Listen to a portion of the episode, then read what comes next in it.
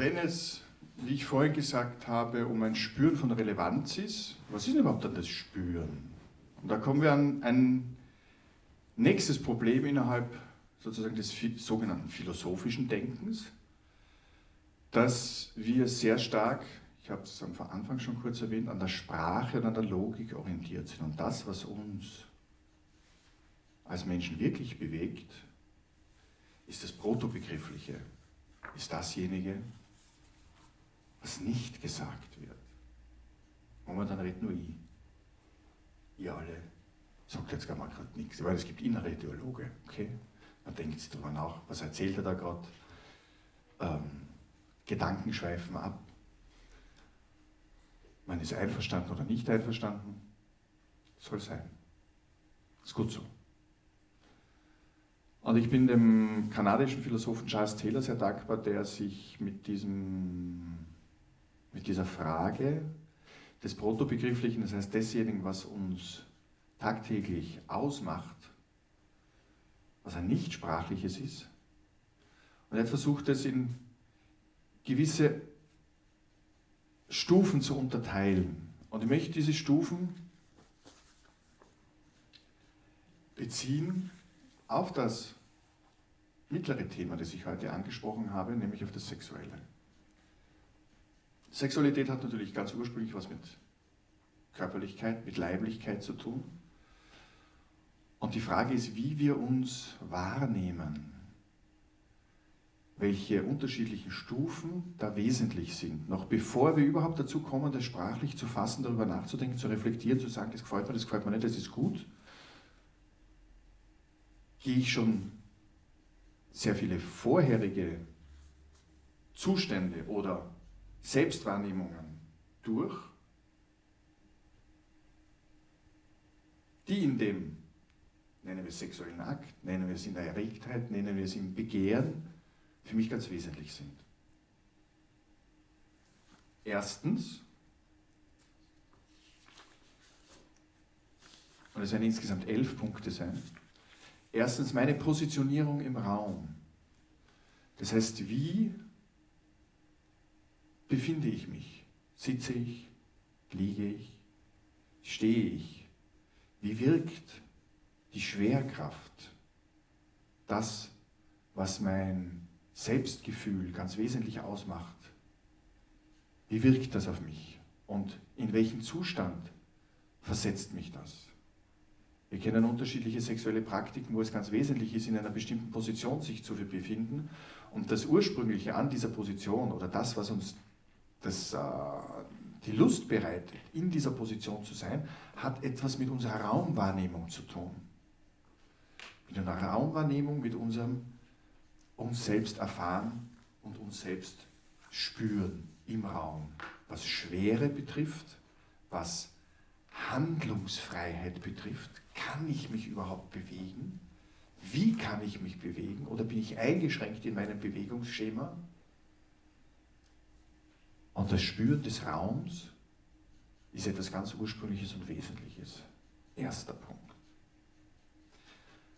Der zweite Punkt ist mein Körperschema. Wie nehme ich mich wahr?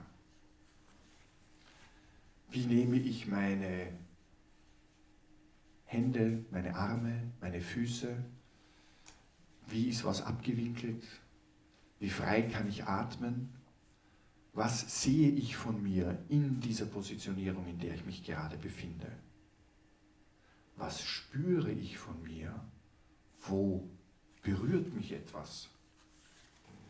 Welcher Teil meines Körpers wird berührt? Was löst es in mir aus? Welches Gefühl habe ich, wenn ich in dieser Position, in dieser räumlichen Position auf die eine oder andere Art und Weise berührt werde? Sind es nur meine Fingerkuppen, wo ich was spüre? Oder ist es das Aufeinanderklatschen von verschwitzten Körpern? Ist es Wärme? Ist es Schmerz? Und wo ist der Schmerz? Ist es ein Ziehen? Wie ist der Schmerz? Das heißt, über dieses Körperschema erfahre ich eine ganz bestimmte Weise von mir selbst. Die dritte Weise wäre natürlich mein Gesichtsfeld. Das heißt, wir sind Augentierchen. 80% unserer Kommunikation läuft übers Visuelle. Was sehe ich? Möchte ich das überhaupt sehen? Oder wo schaue ich hin? Es gibt Praktiken, wo die selbst die Erregung über das Sehen intensiviert wird. Es gibt Praktiken, wo die Erregung über das Nichtsehen intensiviert wird. Also manchmal will ich hinschauen, manchmal will ich aber gar nichts sehen. Manchmal will ich mich nur fallen lassen in mein Spüren hinein. Und dann geht es viertens bei der Art und Weise, wie wir tun und wie wir agieren. Das ist ausgehend von unserer, von unserer Selbstwahrnehmung, haben wir bestimmte Gewohnheiten, uns zu bewegen. Haben wir bestimmte Gewohnheiten, eine Befriedigung in einem Tun zu erfahren. Es beginnt damit, dass wir bestimmte Gegenstände in den Griff bekommen, dass wir etwas angreifen, dass wir ein Vertrauen dazu haben, wenn wir jemanden berühren, dass wir ein Vertrauen dazu haben, wie sich Oberfläche, wie ein, wie ein taktiles Erfahren sich äh, manifestiert, wie Wärme, wie Spüren ist, dass ich eine Sicherheit habe, wenn ich dort hingreife, wenn ich das berühre, wenn ich mich da hineinfallen lasse, was das in mir auslöst. Und diese Gewohnheiten können lustunterstützend sein. Diese Gewohnheiten können aber auf der anderen Seite auch dazu führen, dass die Erregung nachlässt, weil sie mir schon so vertraut ist, weil ich keinen zusätzlichen, um das jetzt so ganz einfach zu sagen, Kick mehr habe. Aus dieser Gewohnheit der, des, der Bewegung in dem Akt, in dem Tun, in dem sich aufeinander einlassen, in dem einander spüren, entsteht fünftens eine Verlässlichkeit, eine Sicherheit. Und wir alle erinnern uns daran, also ich erinnere mich ganz besonders daran, oder ich erinnere mich daran, und das, wie unsicher man am Anfang ist, wenn man sich auf eine intime, auf eine sexuelle Begegnung einlässt. In der Jugend. Mit wie vielen im Nachhinein vollkommen irrelevanten Vorstellungen man sich selber ins Boxhorn jagt. Und was man anstrebt und was man möchte, ist, dass dann eine Sicherheit entsteht, dass das sozusagen ein sich selbst wahrnehmen in dem Tun, in dem Handeln ist, auf das man sich verlassen kann. Das heißt, wir suchen Verlässlichkeiten. Und wenn wir diese Verlässlichkeiten haben, können wir sechstens ganz bestimmte Aspekte hervortreten lassen. Und dann wird es erst richtig lustig. Wenn ich diese Sicherheit habe, dann kann ich mich auf den einen oder den anderen Aspekt bei mir selber, bei meiner Partnerin, bei meinem Partner konzentrieren und kann mich darauf einlassen. Ja. Und wir sind hier bis auf die sechste Ebene immer noch im Protobegrifflichen. Wir haben da noch gar nicht davon gesprochen, dass ich dem Ganzen einen Namen gebe, dass ich dazu einen Begriff habe, sondern es ist immer noch im Handeln, im Tun und im Spüren. Und erst auf der siebten Dimension komme ich dazu, das Ganze überhaupt einmal in meine Gedanken zu fassen.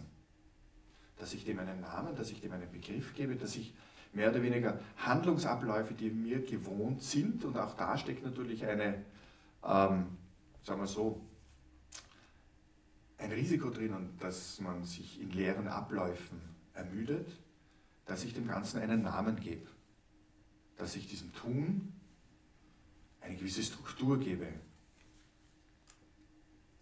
Das ist die erste semantische Dimension, dass ich mir dazu Gedanken mache und dass ich im Hingreifen, im Berühren, den Aspekten, den Teilen, um das jetzt so vorsichtig zu formulieren, oder dem Leiblichen, den Aspekten einen bestimmten Namen gebe.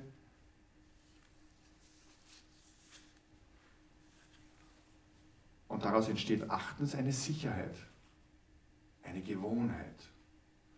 Und die hat wiederum zwei Seiten. Auf der, auf der einen Seite gibt uns die Gewohnheit Vertrautheit, auf der anderen Seite gibt uns dieser Erfolg der Zuschreibung mit der Zeit die Aufgabenstellung, wie dieser Reiz erhalten werden kann. Allgemein gesagt brauchen wir diese Sicherheiten. Wir brauchen diese Sicherheiten, dass wir in unserem körperlichen Sein, in unserer Interaktion mit den anderen eine Verlässlichkeit haben und dass sich daraus für uns ein gewisses Weltverständnis ergibt aus dem eigenen Empfinden, als Mann, als Frau, als Trans, als Gender, wie auch immer, wie man sich empfindet, wie man sein möchte, wie man sich erfährt. Und deshalb möchte ich so diesen Abschlusssatz, was jetzt die Seele betrifft, und wir sind da jetzt einige Aspekte durchgegangen, wie die Seele sich in der körperlichen Interaktion, in dem sich auseinandersetzen mit den anderen oder mit dem anderen erfährt, ist es ganz, ganz wesentlich für die Seele, dass sie ein verkörpertes Verstehen ist. Dass wir von der Zehenspitze bis in die Haarspitzen hinauf in unserer Selbstwahrnehmung die Dinge als uns selbst erfassen. Indem ich Gegenstände berühre, werden sie zu einem Teil von mir, indem ich mich mit einem anderen Menschen auseinandersetze, ihn oder sie berühre, wird diese, dieser Leib, dieser Körper, der andere, der mit mir gemeinsam eine Erfahrung macht, zu einem Teil von mir. Temporär, aber das macht die Intensität aus. Das heißt, es ist eine ganz wichtige Welterfahrung. Ein, Heidegger hat es genannt, ein in der Welt sein. Das heißt, wir stehen nicht zur Welt in, einem, in einer Konterposition, in einem Außen, dass wir auf die Welt hinschauen und analysieren, sondern wir sind in dem Handeln und in dem Tun mit dem anderen eins, temporär, das geht vorbei.